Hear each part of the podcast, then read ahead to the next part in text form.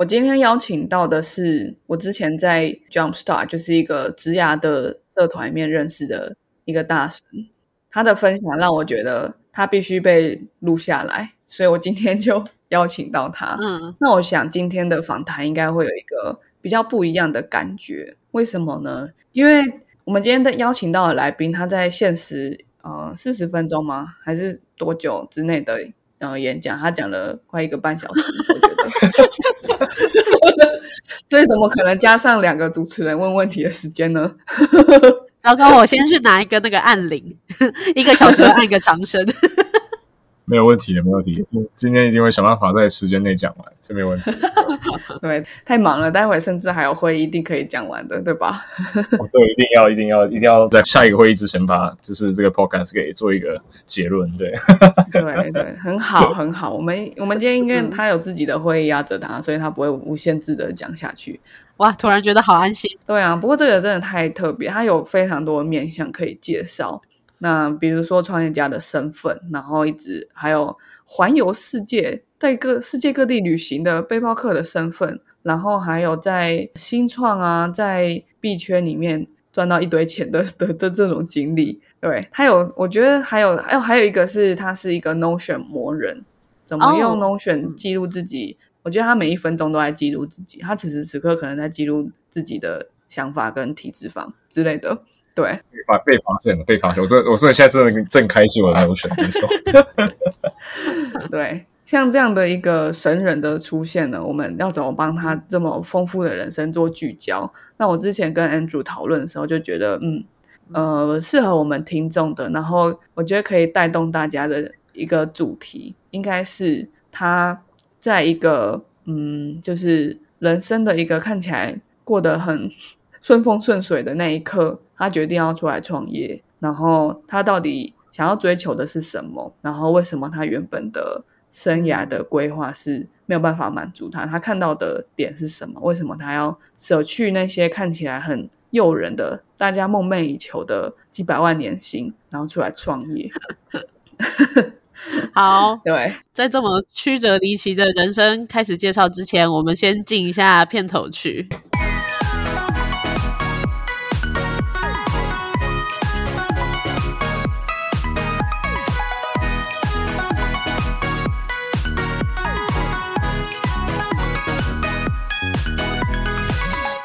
我不知道我老的时候世界会不会爆炸，但我知道再不说出来我就要爆炸了。我是 Alex，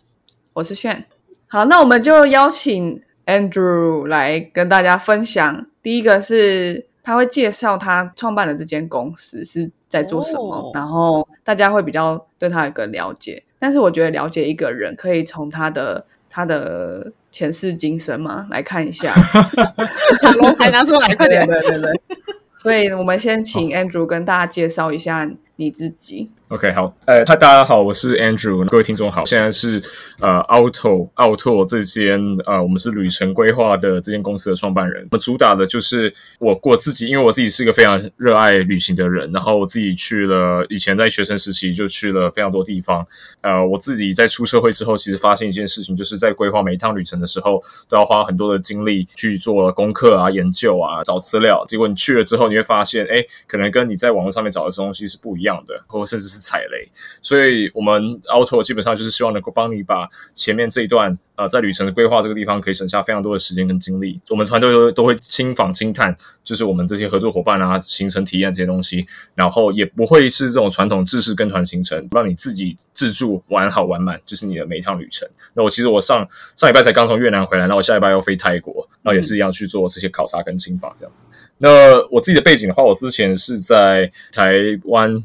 出就是出生长大，然后在高中毕业之后有这个机会去香港念书，然后在香港中文大学念啊工商管理学士，专专攻这个 international business 啊，就是国际贸易。毕业之后，然后加入了 Google，在他们的海外拓展团队做研调研，在那边加入两年之后，后来又啊加入另外一间创呃新加坡的这个就是金融科技创投，他们旗下的一个呃量化交易的这个交易所，帮他们去建立他们 B to B 的这个事业，去打这个海外市场。对，然后我是在二零二零呃年创立 Auto 那时候还有正式工作的情况下，坚持了大概快两年呢。在去年二零二零年四月的时候，呃，全职投入在 Auto 这间就是我自己的这个这个事业。现在目前的话已经一年多了。对，again，就是我自己非常喜欢去 呃非常奇怪的国，就是不是非常奇怪的国家，是非常有趣的地方。比如说呃，去我之前也在巴西。呃，就是呃，有有这个机会去巴西的这个热带雨林旁边的 NGO 工作过。呃，之前呃也有去呃就有机会去荷兰交换啊一年，然后那时候也去了很多欧洲国家。对，然后也喜欢爬山，所以那时候我有去呃大学毕业的时候我就去了这个尼泊尔的这个圣母峰基地营，然后在那边花了十十二天的时间，去去爬到那个基地到五千三百六十多公尺的地方。对，然后什么中亚啊，一些乌兹别克、吉尔吉斯这些呃大家比较少去的地方，或者甚至印度的北边克什米尔滑雪，就这些地方我都就是是我有有我的足迹的地方了。对，那也是造就为什么我现在要创我自己这间公司 Auto 的原因。对，那这是 这好像不是很简短的介绍，但是就是这是大概是我的背景。对，听完 Andrew 的介绍，我觉得我我现在已经偷在偷偷查那个旅行了。我想哇，好想出去玩。太棒了吧！课程没有滑雪是吧？对，那边的滑雪。对啊，超适合 Alex 们这些工程师，就是你们突然有一个时间，然后就就可以省去很多规划。你们平常就可以就是有更多时间睡觉，然后出去玩的时候就有人带你们这样。真的，我我觉得这个经历是他刚刚讲的很简短，可是如果大家放零点七五倍的话，应该可以听出来，就是对。就他做了好多事情，然后他他还去了很多个地方，而且不是那种不是说哎我去日本滑雪十次这样的，是去了很远很远的地方，或者是很高很高的地方。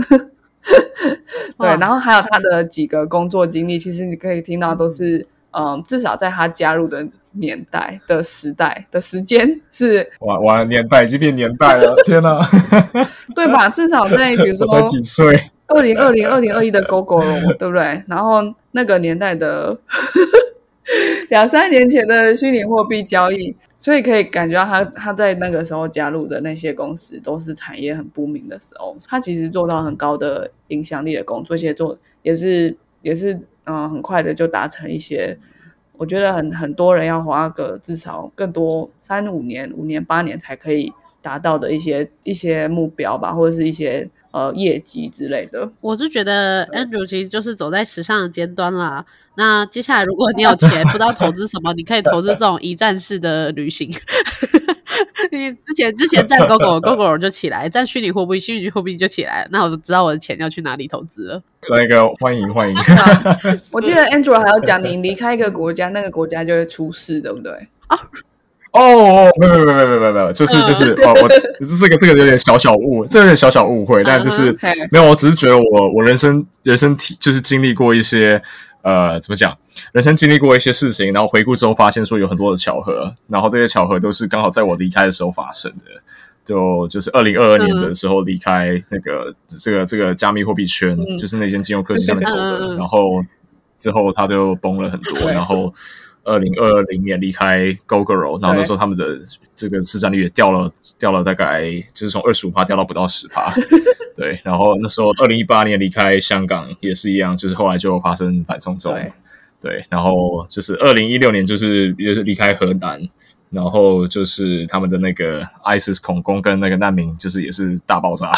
那我自己我自己也逃过两次自杀大战，一次在比利时，在一次在那个土耳其的伊斯坦堡。对，这我好像之前有跟就是现有聊过这些。然后完之后再再往前的话，就是去香港念书了。然后后来就台湾的学运爆发。不要离开台湾好不好？你可以哦哦哦哦，下周五吗？没有啊，之后看看。可以可以短程的，短程的好像没有影响，对不对？长期的离开会有影响，应该是不会啦，应该是不会啦。但之后好像有总统大选，没有开玩笑。毛骨悚然呢。没事没事，我们很安全，我们很安全。好，那我觉得，嗯，就是子雅很年轻就起飞的阶段，然后居然就去创业了。虽然也是在呃在职创业了两年，我觉得蛮有，真的蛮强，竟然可以在职创创业两年。但是也算是离开了一个看起来很 promising 的公司，然后你可以跟我们介绍一下，就是你那时候怎么开始？你在职创业的时候，你的时间大概怎么分配的？然后还有你的离开你你辞掉正职的工作的那个决决定的因素是什么？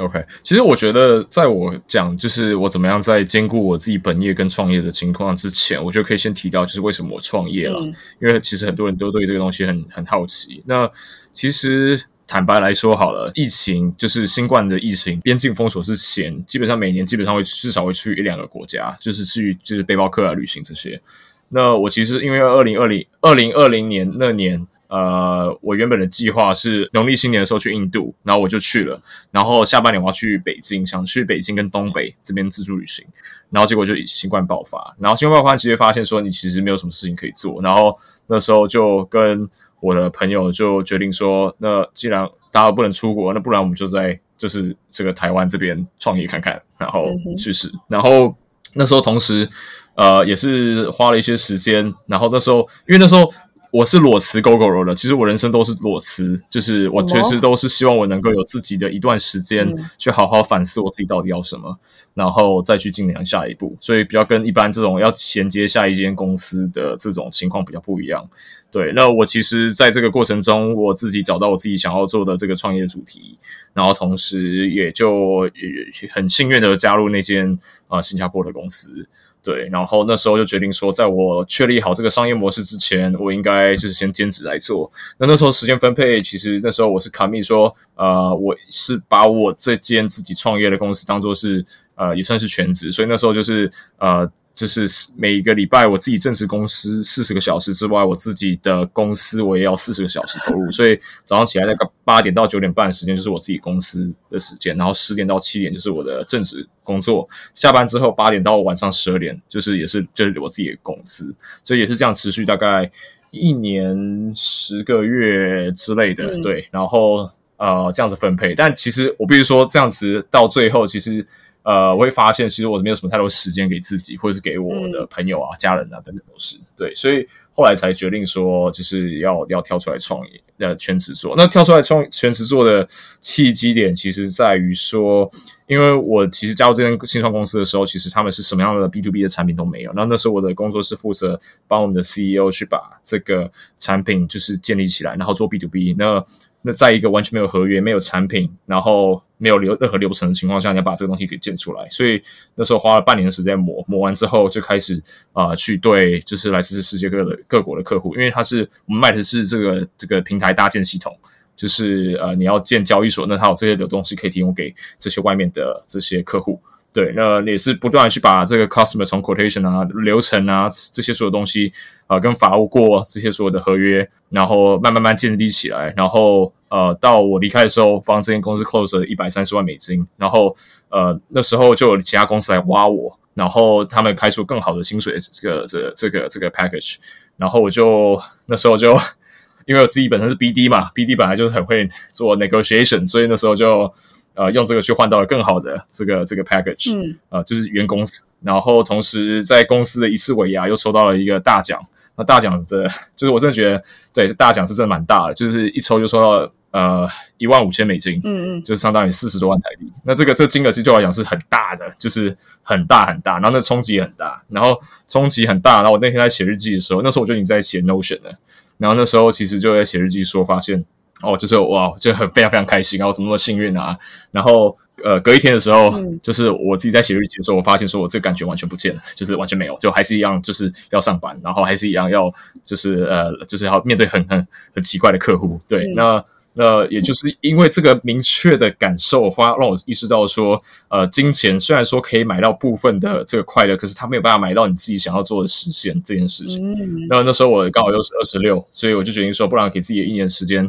出来闯一下，至少我我如果失败，我再回去那个产业。然后其实我也不缺，就是应该说，基本上我跟我的前同事都保持非常非常好的关系，到现在都还是会一起吃饭。然后我离职的时候，我的就是新加坡的老板，他也非常非常支持我。就是后来我就就是全身投入在我自己的事业上面，然后也是现在目前已经过了一年又一个月了，嗯哼嗯呃，最近的话，就是我就我自己回顾，我发现，呃，呀，我觉得我必须说，真的是要全职做了之后，你才会发现你有很多东西是你全职做之后，嗯的投入是跟你兼职是差非常多的。那就是意思就是说，当你断了你自己的后路的时候，你自己必须要往前跑。那我现在其实就是在往前跑。对，哇哦！但我觉得，我觉得其实这中间应该也有蛮多就是反复思考的过程。然后，我觉得我刚刚听到一个比较关键，就是 no 选。因为，因为，对啊，比如说裸辞啊，然后到底要兼职创业，然后还是要还是要怎么样，或者是哎，我到底哪一个 timing 要直接 quit 掉现职的公司，它它都会有很多情绪的因素，然后我们绝对不能忽略情绪去影响我们做决定的，它的影响力有多大？那 Andrew，你可以分享一下，说到底要怎么，你到底在 Notion 上面记了什么，然后让你可以好像。比较不会犹豫的去做出这些选择。哦，其实对你讲到一个很好的点，就是其实要离开我的全正职工作，其实真的是花了我非常多的时间在好好反思。然后，其实我的 Notion 对于我来说，就有点像是我自己的运行系统。那我的意思就是，这个运行系统意思就是说，呃，我的生活大小事基本上都是透过它来管理。那它就有点像是我第二个大脑。我在二零二二年年初的时候看了。呃，一本书，那本书我之前就是呃有有有分享过，就是它叫做《The Compound Effect》。那的《The Compound Effect》的中文叫做复利效应。那这本书其实有提到一件事情，就是说你其实应该要去看看你自己人生，你想要做什么，你想要成为什么样的人。那比如说你回推，可能你你推推估你自己可能六十岁、七十岁那个那个时候生活的样子，那你再回来去看说那。这这如果再回推，比如说呃四四十岁的时候你要长怎么样，三十岁的时候你想怎么样，然后以及你现在今年你要做什么，然后这个月、下一周、今天，然后下一个小时，对，那他这边提到有几个我觉得蛮不错的点，可以跟分享大家，就是当你已经确认好自己的未来想要过的这个生活跟想要。呃，就是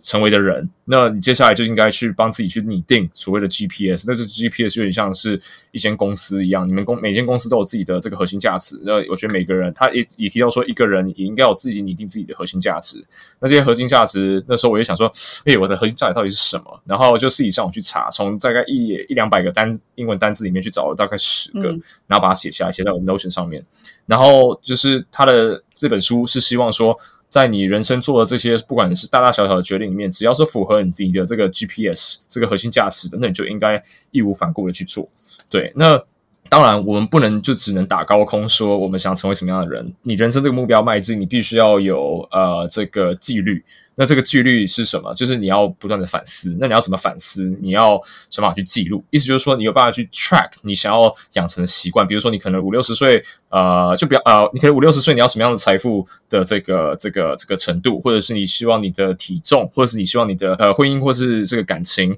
或者你希望你的这个这个朋友圈这些等等的这些目标，呃，都希望你能够透过这个反思的方式、记录的方式去啊，就是。慢一步一步的往那个方向去走，那意思就是说，当你去记录它的时候，就有点像是刻意练习，你又会一定会逼你去反思，说你有没有做到它。那你也可以从这个去去去追查到一些呃很小的改变，比如说，哎，我发现我体重今天比去天呃，这比比比昨天再多。因为越南食物太好吃，我可能 就是跟两个礼拜前比，我可能重了多多了一公斤，多两公斤。就这个东西，你会你会查到察觉到些微的变化，那你就可以及时做修正，再往你原本的轨道去走。对，那我我我其实已经做 Notion 记录，已经做了，其实已经做了三四年，但真正系统化是从去年年初开始。然后自己把我的就是每一年年度会做一个回年度回顾，然后这个年度回顾是来自呃一年里面的十二个月的每个月的回顾。那这个十二个月的里面的每一个月也都是来自我每一周跟每一天的这个反思跟记录。所以我会自己会记录我自己从呃每天几点起床，几点睡觉，然后早餐、午餐、晚餐吃什么，然后跟谁见面，我的心情分数我自己会给自己打零到五分，然后去评估一下我自己的 mental health 大概如何。对，然后以及把我自己所思所想给记录下来。对，那这也是帮助我去呃，就是把这些东西可以记。呃，当你把这些东西记录下来之后，你就可以去做分析。那你怎么分析这些东西可以变成数据化、量化？那我因为我之前在有在 Google 的工作，就本来就做很多分析报告、研究，所以呃，这些东西帮助我，我就就会做一些量化的图表。那我就会把我的呃，比如说我的体重，就有一个很明显的一个 chart，就是哎，我在运动，它的这个体重往下降，体脂往下降。然后可能我冥想，然后我可能知道说，哎，我的这个情绪分数在往上飘。对，就是等等这些东西，你会发现，就是它会帮助你，让你更了解你自己是一个这个个体。在运行，在在这个世界运行的时候，它是往哪个方向走？对，然后这个我之前有在 Jump Start，就是 Shane 的时候，你可能有看到，就是是看起来蛮恐怖的。可是呃，对我来说，我我已经变成是一每这个系统已经建立好了，所以每天大概只需要花大概十到十五分钟的时间把这个东西给记录下来。对，然后我呃，其实每个月每就是我不时不时的，我就会去反思我的系统有什么样的地方要改进。那就我就有点笑称说，就是通常你不是会有什么 iPhone iOS 的 update 嘛？那我自己的话就是我自己 Android OS 的 update，然后每个月就会有自己的更新的版本。对，所以这个东西现在已经变得非常非常，就是看起来非常非常复杂，可它都是一点一点的改进所造成的。所以这个东西其实也就是呼应我一开始讲这个 compound effect。当你一点一点在进步，或一点一点在不断的在呃正视自己现在目前在做的事情的时候，长远看起来别人会觉得说这个东西很恐怖，可是对你来说它只是生活的一部分。对，那我觉得这也是，这也是当你当我也是做到，比如说我已经超过五百天，现在已经快要进到呃这个这个这个呃六百天的时候，就是你会发现，就是它的效果是真的，如果跟你之前比起来是差非常多的。对，了解了解，所以因为连心情现在打几分都可以记录了下来，所以其实。你所有做每一件事情的当下，你都会非常的有 awareness，因为你反过来说，你你因为你建立了这套系统，所以我今天十点的时候跟一个客户吃饭，我会我会特别的去仔细的思考跟感受，说，哎，我现在的心情是什么？我讲了什么话？他讲了什么话？对我造成的影响是什么？回去思考了哪一些？我觉得，如果你是。几乎可以做到时时刻刻都很 mindful，都很有 awareness。那你其实，在做任何决定的时候，好像反而就会更自然、跟更轻易嘛？因为你每每时每刻都在做这些思考，是这样吗，Andrew？对啊，其实我觉得，就像你讲一下，其实这个东西是帮助你做一个自我察觉。嗯那你你对你的情绪有所察觉，你对你的你的动机、你的行为。然后有所察觉，那这些东西就就会你的你的动机、你的行为就会呃导致你的结果。所以意思就是说，你如果能够不断的去检视自己的动机跟行为，那呃，我觉得这个东西加成起来也会帮助你的你的结果其实是变得更好的。对，那呃，我也是仰赖这个这个系统去建制我自己的运行方式，安排我的时间。跟谁见面，然后以及我自己跟自己的对话，其实虽然说我表面上非常外外放，非常的 outgoing，可是呃，我是非常享受跟着我自己一个人相处，跟我自己一个人对话。那记录这些东西，其实就是跟自己对话。那我以前小，我以前从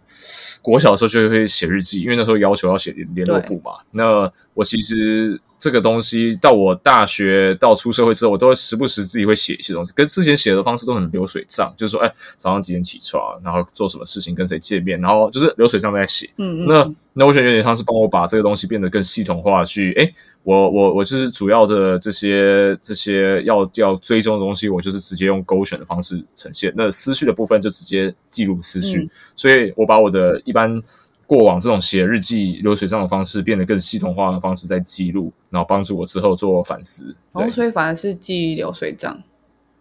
呃呃呃呃，你说我吗？你说你说没有啦，没有啦。我是说，以前以前在在写日记的时候，我觉得第一，我觉得缺乏是就以以前，我觉得我觉得以前在写日记跟现在在做 Notion 记录最大的差别在于说，现在我其实会做更多的反思跟思考，然后以前的话比较像是记录事件，但是。我现在除了记录这些事件，这些事件已经变成是像勾选，就是哎，我是否有呃早起，或者我是否有健身、运动、冥想？那勾勾勾勾勾，那几点起床，几点睡觉这些东西，这些这些这些资料输入进去之后，接下来就是你自己反思你自己今天做了什么事情。那那这些东西是我觉得我在以前在写日记的时候，其实啊没有的，因为我更更更 focus 在呃可能只只只做那件事情的当下，而没有好好去回顾。懂懂。那我想要问一下，你这个系统有遭受到哪一些比较大的压力事件？比如说，呃，离职啊、分手啊什么之类的。然后那个系统它怎么样帮助你？算是他他虽然是没有办法主动的给你一些干预，可是因为你这样的记录，然后他他怎么样帮助你，还是你你就崩溃了，没办法去做任何记录？因为这些这些东西大家听起来觉得哦嗯好难做到，好难做到。可是如果我们可以告诉大家，哎，它它的效益是什么，我觉得应该会蛮有意思的。了解，其实我自己觉得是这样子诶、就是它有点像是我自己在称这个我自己在做这件事情叫做自我疗愈。那这个自我疗愈就就是我在上面我想写什么就想写什么，就是我不在意任何人的眼光，然后我把我自己所所思所想全部都写进去。那其实在我呃，对你刚才其实提到，因为去年是我其实非常非常困难的一年，就是除了分手，然后又有 离职，然后创业又很艰辛。那其实我觉得跟 Notion 在在在写这些东西，有点像是帮我在呃把我的感受给 download，意思就是把我现在脑中在想这些事情啊、烦恼啊，把它 download 在这个 Notion 上面。那我自己有一个 workflow 是我想到的东西，我觉得如果是这个点子不错，或者是我想到一些事情我不想忘记。这个东西我会一直想，可是为了不让它想，我会把它打下来。当我打下来的时候，我的脑袋的思绪就会，就是有点像是你的记忆体它会清掉一些，那你就可以拿这个剩下的容量去做其他事情。对，那当你在回顾的时候，你会发现，嗯，就没错，有些有些情况是真的蛮呃蛮蛮艰困的。那但是你会发现说，呃，就是如果你的目标是在那边，那你持续往那边走。当我在现在再回去看的时候，我会发现说，即使在那个很痛苦、很痛苦的情况的时候，我现在看我反而觉得我那时候很痛苦。我那时候在当下的时候，我反而不觉得，就是很有趣。这个时候我就是单纯就是在记录这些，这是我自己当下的感受。可我现在回去看，我就说，哇，这感觉好像是我去年好像是我人生中最困难的一年。根据图表 这样，根据图表显示，对啊，对啊，对啊，对啊，对啊，对啊，就是你会看到，就是说，哎，去年的状况真的非常不好，哎，可是你好像也是活过来的，那就什么，就是，哎，反正杀不死我者，必使我强大，就是这样子啊，嗯，对，嗯嗯，我觉得这件事情蛮有趣的，因为我们也访谈过蛮多自己的领域，好像就是要么他他过得很符合他的内心，要么就是他他其实成就是所有所有社会的人都很认可的那一种。但我今天第一次遇到就是，嗯，Andrew 他的公司他不是一个零到一的阶段，他已经在高速成长的阶段，然后在这个忙碌到爆炸的时刻，他也可以每天细微的记录下自己的三餐，然后而且他并且可以告诉大家说这件事情如何去帮助他做一个很很明确的指引，跟很明确的了解自己。因为我觉得至少在台湾吧，就是我们做任何决定都很容易被别人影响，就是父母的期待啊，然后同学之间的那种默默之间的竞争啊，或甚至是呃社会上的期待，就是哎不要裸辞，结果 Andrew 每一份工作都裸辞。有些人也许也会觉得，哎，我不想在乎别人的感受。可是，当你做了一个相对比较，你走了一条比较少走的、比较少人走的路的时候，你自己有没有办法心里面是稳下来的？那我觉得这个系统好像确实是一个很很帮助到 Andrew 的做法。当然，我没有觉得说一定大家听到就可以直接导入，毕竟他也花了很多工程，对啊，对很多工程，然后还呃迭代了好几代，然后才可以做这些记录。但我觉得这些精神，还有我还有至少你们大家在刚刚听的时候都知道，Andrew 就是多么的呃深信他的这这种生活方式，而且他他确实自己发展出一套几乎不需要被别受别人影响，然后几乎每无时无刻都知道自己在干嘛的这种这种做法，我觉得这是做得到的。只要只要我我今天只要问到 Andrew 这一句话，我觉得就很值得，就是带给大家，就是啊对，就是做得到的，无时无刻都清楚自己在干嘛，不会那么容易受到别人的影响而忘记自己呃想要追求的事情，或者是连自己到底接下来要做什么都感到越来越彷徨。对，对啊，其实我真的觉得，其实我我自己反思过几件事情，就是说，呃，我觉得，我觉得在这个社会上，呃，这个社会是要我我这我记得有另外一个 podcast 叫做那个畅学宇宙的余维昌，他其实有讲过一件事情，我觉得我自己听一听，我自己觉得蛮蛮中肯。他说，普世价值其实就是社会集体的某种程度上算是放弃思考，嗯可是。普世价值它为什么就是广为大家喜欢？因为它很方便，我可以不用透过思考我就接受它。嗯那对于我来说，因为我走的是一条比较不一样的路，自己跑去创业跟做这些事情，所以你必须就是你你某种程度上，你其实是跟呃大部分的普世价值其实是我觉得相违的。那在这样的情况下，你必须要发展出一一套自己的。这种思考方式以及你自己的做事行为，那对我来说，Notion 有点像是我自己的 support system，就是它很像是帮助我去呃把我自己的所思所想记录在上面，然后这个东西可以慢慢再堆堆叠上去。那我其实自己也也也发现一件事情，就是我因为呃创业的关系，认识很多我真的觉得很厉害很厉害的老板，他们其实呃他们做的事情跟方式都跟一般大众就非常非常不一样，是真的非常非常不一样。对，那那就是 Shane，你你应该也可以理解，就是我们我们 Jumpstart 其实也有一有一位嘛，就是案例，就你会发现说，其实很多很厉害的人，他们就是他是有办法自己坚持自己想做的这些这些事情，然后并且往前冲，所以我是我是蛮非常非常非常敬佩，因为像你看，像我自己是要呃，我自己是要不断的去反思，然后去呃，透过我这样的 Notion 这样去想办法呃维持，但是呃，你会看到，诶，很多人他们其实是。非常非常热衷在自己的这种思考方式，然后这也不是呃一般一般，我觉得一般人是有办法做到的。对，哇，真的，我觉得虽然今天好像想要带给大家的是一些什么，好像知道自己在做什么，然后过得很潇洒的这种感觉，但我觉得我一直都希望借由访谈来让大家。感受到说一个人要怎么为自己的人生负责到底，然后为自己想要做的事情，呃，去执行到底。然后那听起来是很恐怖的，因为所谓的社会其实就是大家都踩出来的那条路，在这个茫茫的丛林里面，你看到一条路，然后你不不走，你要去自己去披荆斩棘，去走出一条自己的路，听起来就是。呃，非常 risky，然后非常恐怖的事情。那我希望给大家不是说，哎，这个今天一个成功模板是怎么样，然后这个人怎么从 A 点走到 B 点。我想要告诉大家的是，今天一个人怎么选择他自己想要走的，他不管是喜欢瀑布去，还是他喜欢去冰河探险，他怎么去找到那条路，然后怎么在走这条路上的过程，感觉到心安理得，感觉到幸福。我觉得这是今天跟 Andrew。聊天最希望带给大家一个 一个感想吧。然后最后，因为在 Andrew 去开会之前呢，我希望可以也让大家知道一下他现在的公司的状态啊，然后未来的规划这样。哦，呃，就就是 分享一下我现在目前公司在做的事情嘛，是吧？OK，那呃，我们公司其实在二零二零年创的，那时候其实我们。这很多商业模式其实都很不确定，但也因为我们在疫情的时候创，所以我们其实一直都在等待国门开启这件事情。那很是因为，我们在其实，在去年就是在在呃国门开之前，我们其实就已经有验证我们的商业模式，然后并且有就是有不少的客源。在国门开启之后，我们现在就已经开始在往外拓拓展。那我们其实现在呃其实。这这一周就是即将要上的是我们的越南的行程。那我自己本人已经在越南住了快两个月，那基本上我们都是亲访亲探，去确保你在网络上面就看到这些消息、这些资讯跟实际上是没有落差。那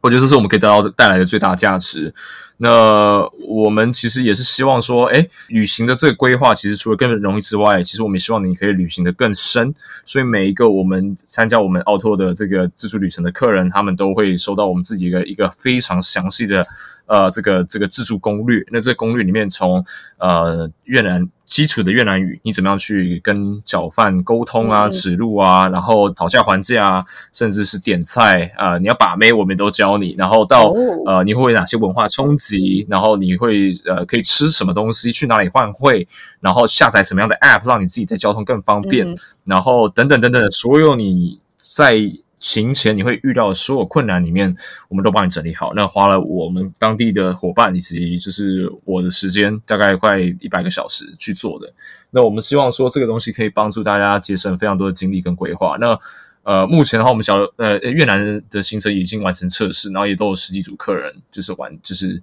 呃，就是已经参加过，然后满意度其实都是在不断提升，因为我们其实也是非常在意客户满满意度，所以我其实呃今天下午的时候才才去访问访谈另外一个客人，然后他们基本上在他是我们呃比较就是测试后阶段的这个客人，然后他的满意度其实是还不错的，对，那我们就是一步一步把我们这个自助旅程的部分做得更好，那接下来我会再往就是越南的中部、南部，然后以及其他国家开发这样子。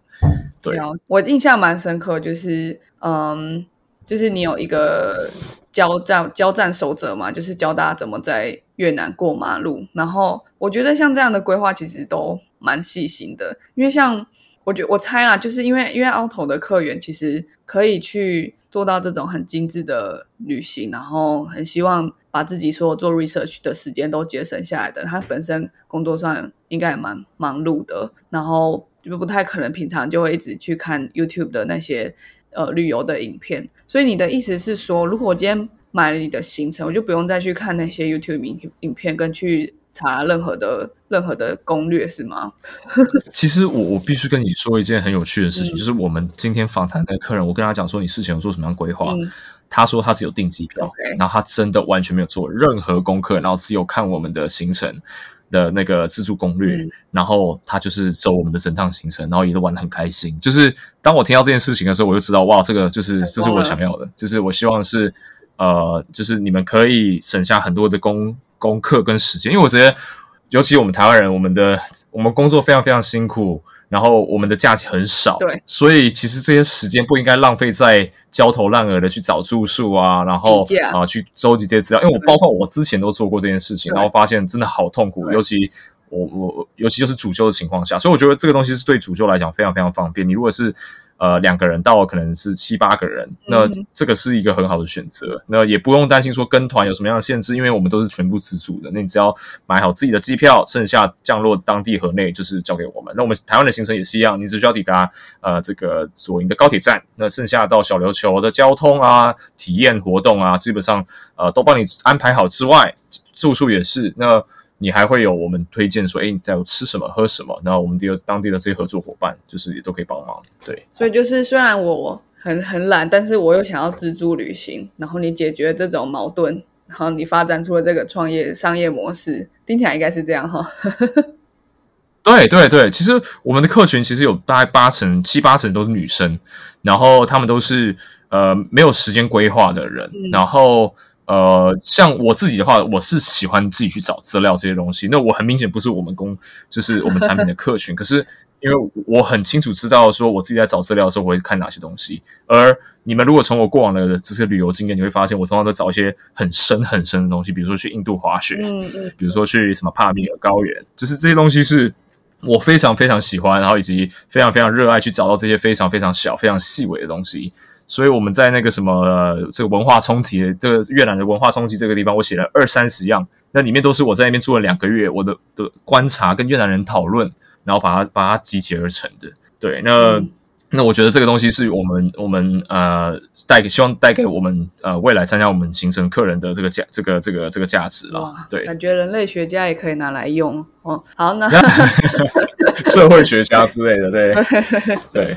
那最后啊，就是你在今年或者是明年对于 Auto 的想象是什么？然后它目前以一间新创来讲，你会怎么定义它的阶段？然后它接它的接下来的里程碑，你觉得是什么？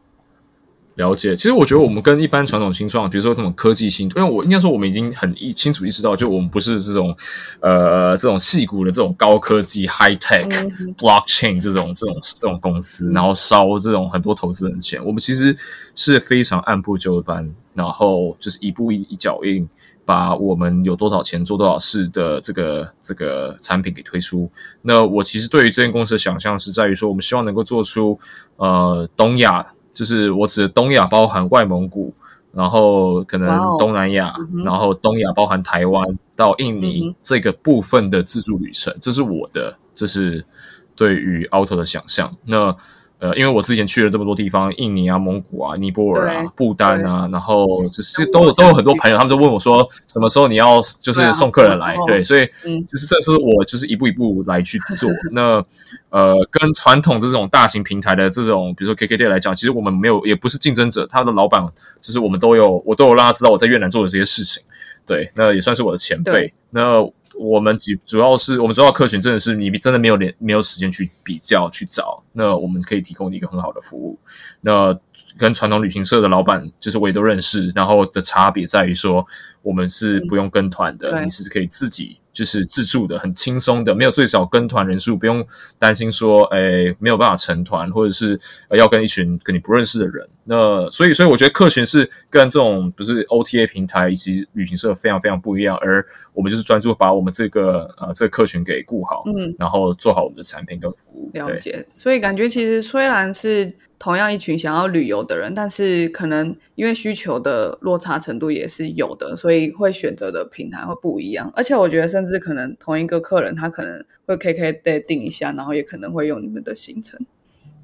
哦，也有可能啊，也有可能啊，对啊，对啊。哇，好，我觉得真的太有趣了。就是，嗯，今天一个。很厉害的大神，然后跟我们讲他的创业，然后他的创业是哦，不要叫我大师啊，大神啊，我是一般人而已。他如此刻苦艰辛的去去越南做了两，没有没有没有，我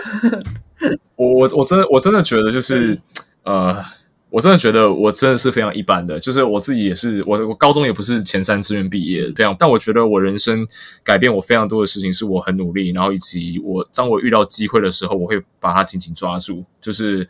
就是我只要人生有机会的时候，我就会紧抓这个机会不放。对，那从我以前在实习，我人生中第一次去欧洲也是那时候公司实习，然后就进到就是世界前十，然后公司飞我去瑞士，这是我人生第一次去。对，然后也是让我冲击很大，然后我就抓紧机会，希望之后可以交换，然后再抓紧机会之后 gap year，然后再进到 Go Girl。对，就是我觉得很多时候其实我都发现，呃。就是我真的跟一般人其实一样，我是跟就是各位听众其实也是非常平均的一般人，但是我觉得我在找到就是当我发现有这个机会的时候，我会非常义无反顾的去呃抓住它。我觉得这个观点蛮好，也蛮适合作为一个收尾的。就是如果我们今天觉得我跟听到这个讲者之间距离非常遥远的话，反正有我反而有一种动弹不得的感觉。可是 Andrew 他就是如此的接地气，他就说我就是一个普通人，唯一的不同，唯一我做到的地方就是我紧抓的机会。那大家好像只要做到一件事情就好了，看到有机会就把它紧抓着不放，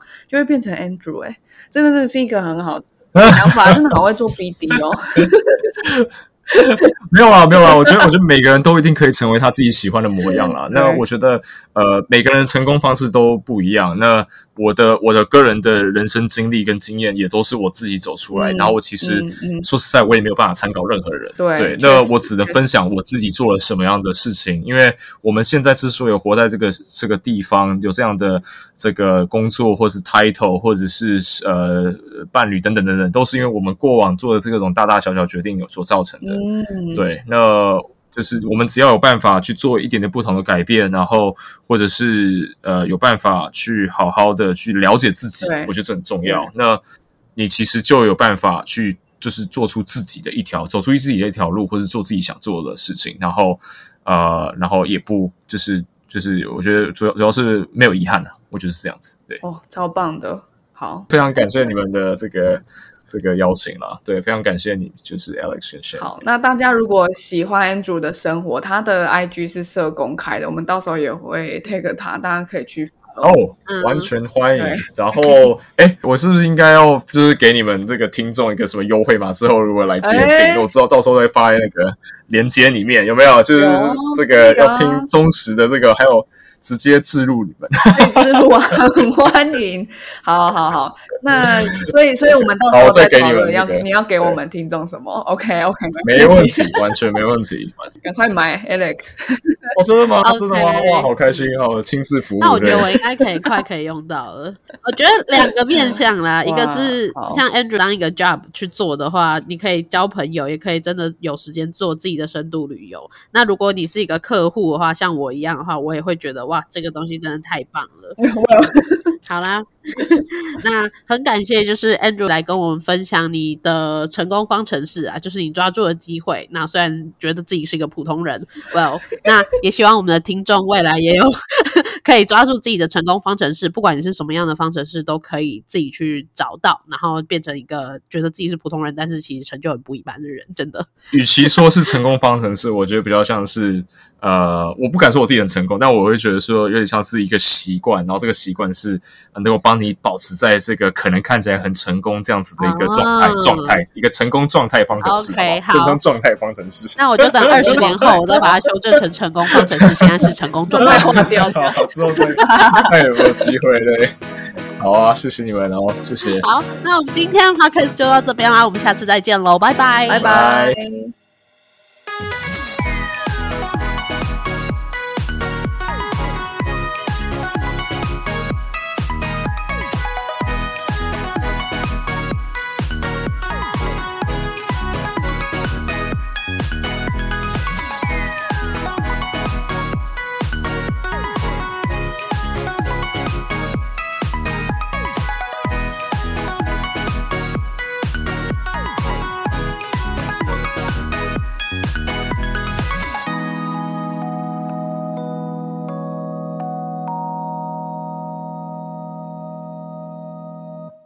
感谢收听到最后的你，现在立马按下关注并开启通知。也欢迎点击本集留言连结，让我们知道你的看法。如果你连这句话都听完了，是不是该关注我们啦？啊，如果你已经关注我们了，是不是该发了我们的 Instagram 啦？啊，那如果你已经发了我们的 Instagram，是不是该赞助我们啦？啊，如果已经赞助我们了，那我们谢谢你啦，拜拜